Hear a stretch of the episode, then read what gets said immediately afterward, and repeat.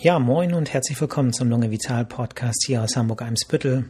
Mein Name ist Jagolami und heute geht es um den Nocebo-Effekt. Ähm, der Nocebo-Effekt ist nicht so bekannt wie der Placebo-Effekt. Den Placebo-Effekt kennen, glaube ich, die meisten.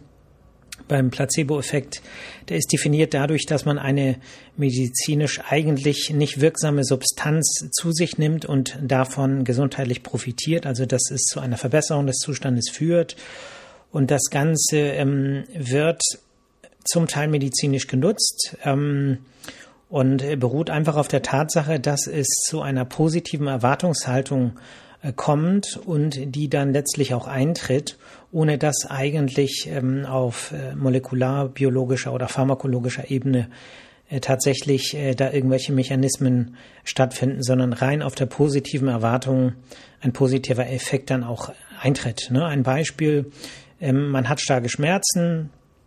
Äh, es kommt ein Therapeut, zum Beispiel ein Arzt oder eine Krankenschwester rein und sagt, ich gebe Ihnen jetzt mal was gegen die Schmerzen, spritzt eine Substanz, der Patient erwartet, dass die Schmerzen besser werden und tatsächlich werden die Schmerzen besser.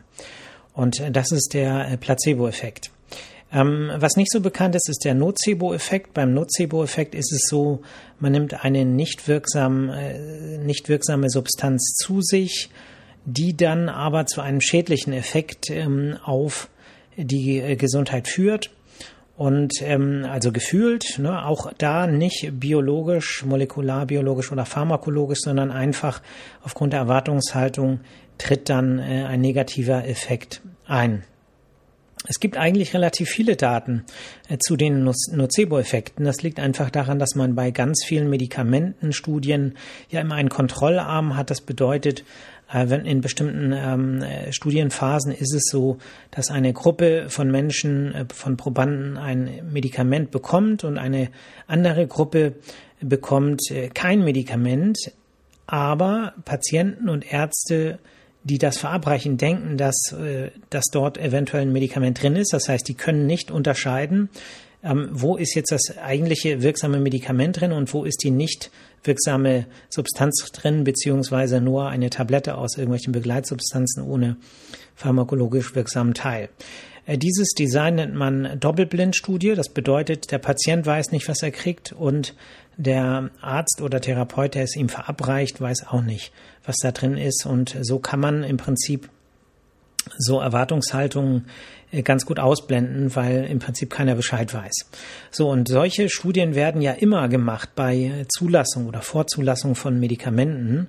Und deswegen gibt es relativ viele Daten über solche ähm, Ereignisse. Und da sieht man dann eben auch, dass, ne, die müssen ja aufgeklärt werden, auch über alle Nebenwirkungen der eigentlichen äh, Testsubstanz. Da sieht man dann, dass äh, das Auftreten von Nebenwirkungen eben auch in den ähm, also in den Placebo-Arm vorkommt. Ja, es bedeutet, viele Menschen bekommen eigentlich gar nicht diese Substanz, die vielleicht potenziell zu diesen Nebenwirkungen führen kann, kriegen sie dann aber trotzdem, weil sie sie erwarten. Und das spielt eine ganz große Rolle auch in der ähm, äh, medizinischen Therapie, ne, was Therapieempfehlungen angeht von ärztlicher Seite, weil wir ja aus gutem Grund äh, verpflichtet sind, eben auch über mögliche Nebenwirkungen aufzuklären. Ja. Ähm, Nebenwirkung ist nicht unbedingt ein, ähm, ein guter Begriff. Man spricht in der Medizin häufig auch von unerwünschten Arzneimittelwirkungen, weil man ja eigentlich nicht sagen kann, äh, man gibt jemandem ein Medikament und das, was man haben möchte, ist so die Hauptwirkung und alles andere sind äh, die Nebenwirkungen. Ähm, es gibt ja auch Medikamente, die relevante Nebenwirkungen haben und es ist eigentlich dann nicht gerecht, von einer Nebenwirkung zu sprechen. Man müsste eher von unerwünschten Arzneimittelwirkungen sprechen. Das ist aber ja ein relativ langer Begriff und ähm, im Alltag verwendet man dann häufig eher den Begriff von Nebenwirkungen. Ja, ich möchte äh, ein paar Beispiele nennen. Es gibt ein berühmtes Beispiel, was man bei äh, jeder Fortbildung zum Thema Nocebo-Effekt ähm, hört. Und das ist eine, ähm, eine Geschichte, die in einem amerikanischen äh, Journal äh, erschienen ist, äh, Psychiatrie-Journal.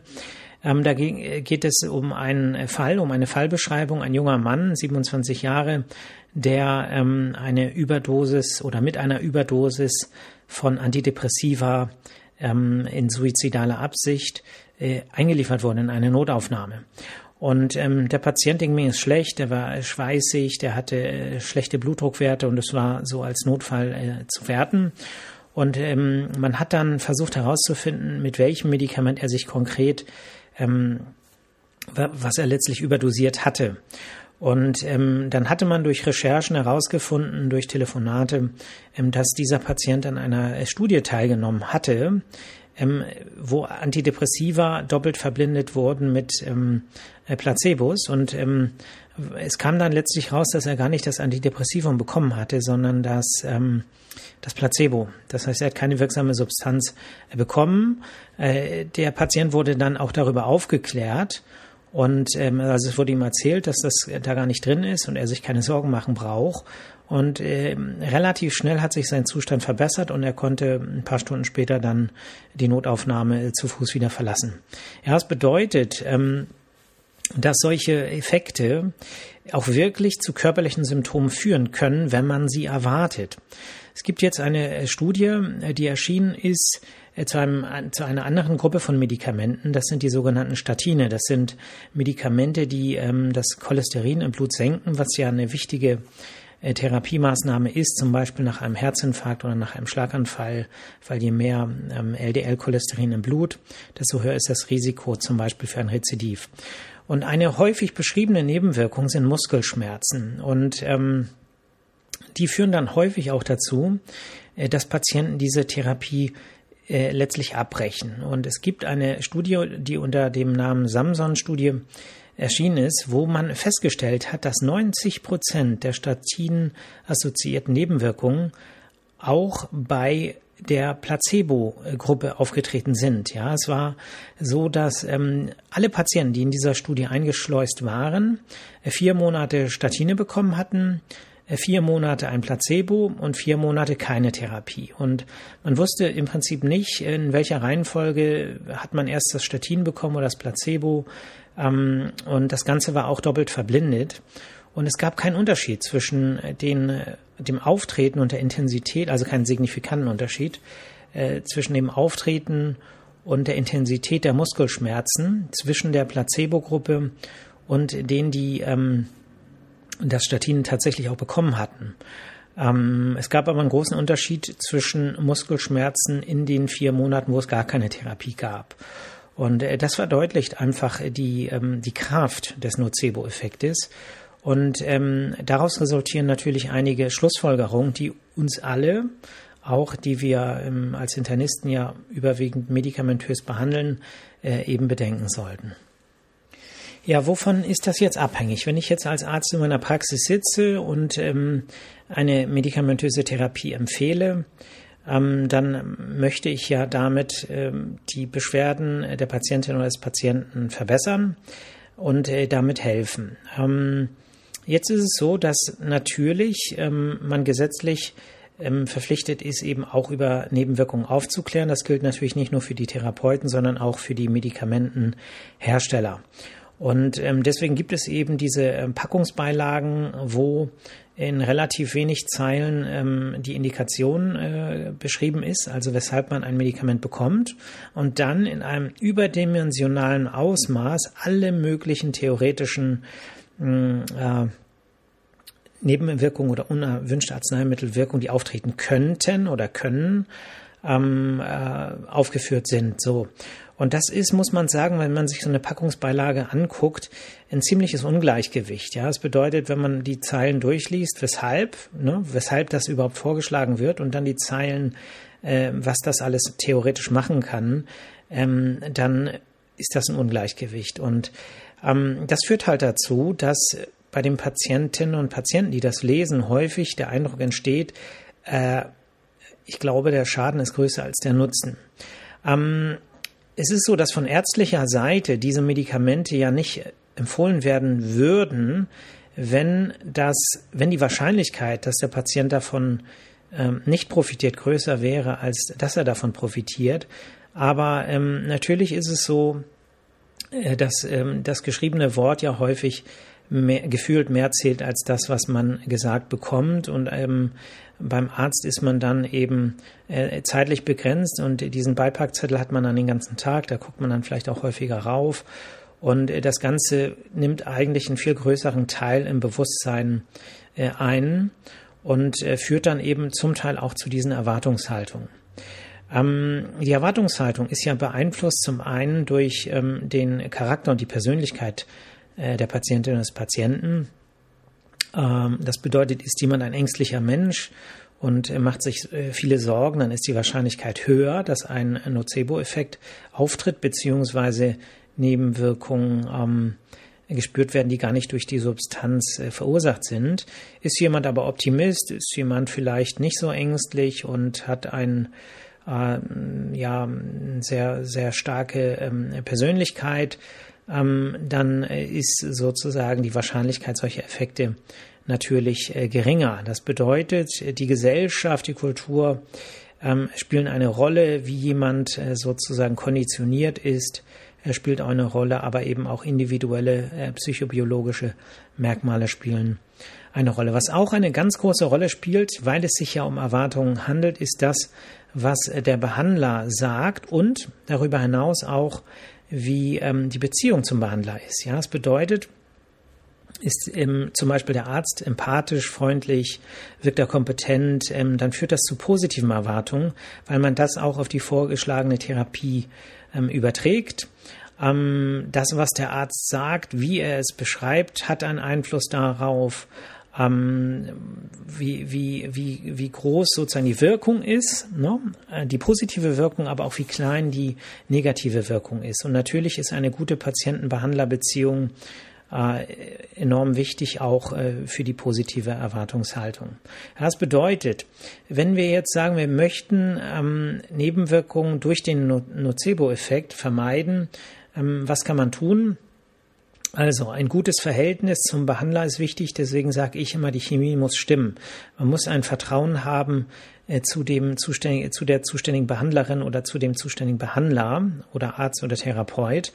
Ansonsten macht das nicht viel Sinn, weil man viel zu viel positive ähm, Heilungseffekte oder Verbesserungseffekte verschenkt, wenn man äh, jetzt vielleicht einfach so zu einem Arzt geht, wo man sagt, Mensch, irgendwie fühle ich mich da nicht wohl. Ne? Das bedeutet, ich würde auch sagen, sucht euch ähm, die Ärztin oder den Arzt raus, ähm, wo ihr wirklich ein gutes Gefühl habt, wo ihr euch gut aufgehoben fühlt, wo ihr ein Vertrauensverhältnis habt. Ja, das ist das äh, Allerwichtigste aus meiner Sicht.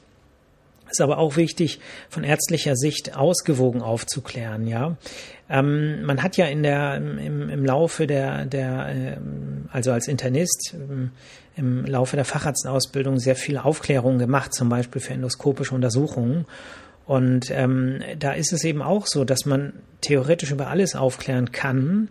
Ähm, man kann es aber auch so betonen, wie es realistischer ist, weil am Ende wichtig ist, was kriegt der Patient neben den Informationen auch für ein Gefühl.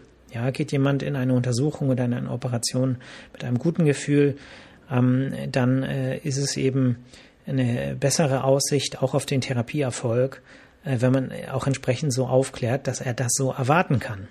Man sollte natürlich ähm, da jetzt nicht irgendwelche Fakten verdrehen. Also es geht jetzt nicht darum, irgendwas nur positiv darzustellen. Man muss ausgewogen aufklären, aber am Ende muss der Fall nach oben zeigen. Die Patienten müssen ein gutes Gefühl bekommen, wenn das Ganze eben durch die Maßnahme auch ähm, gerechtfertigt ist.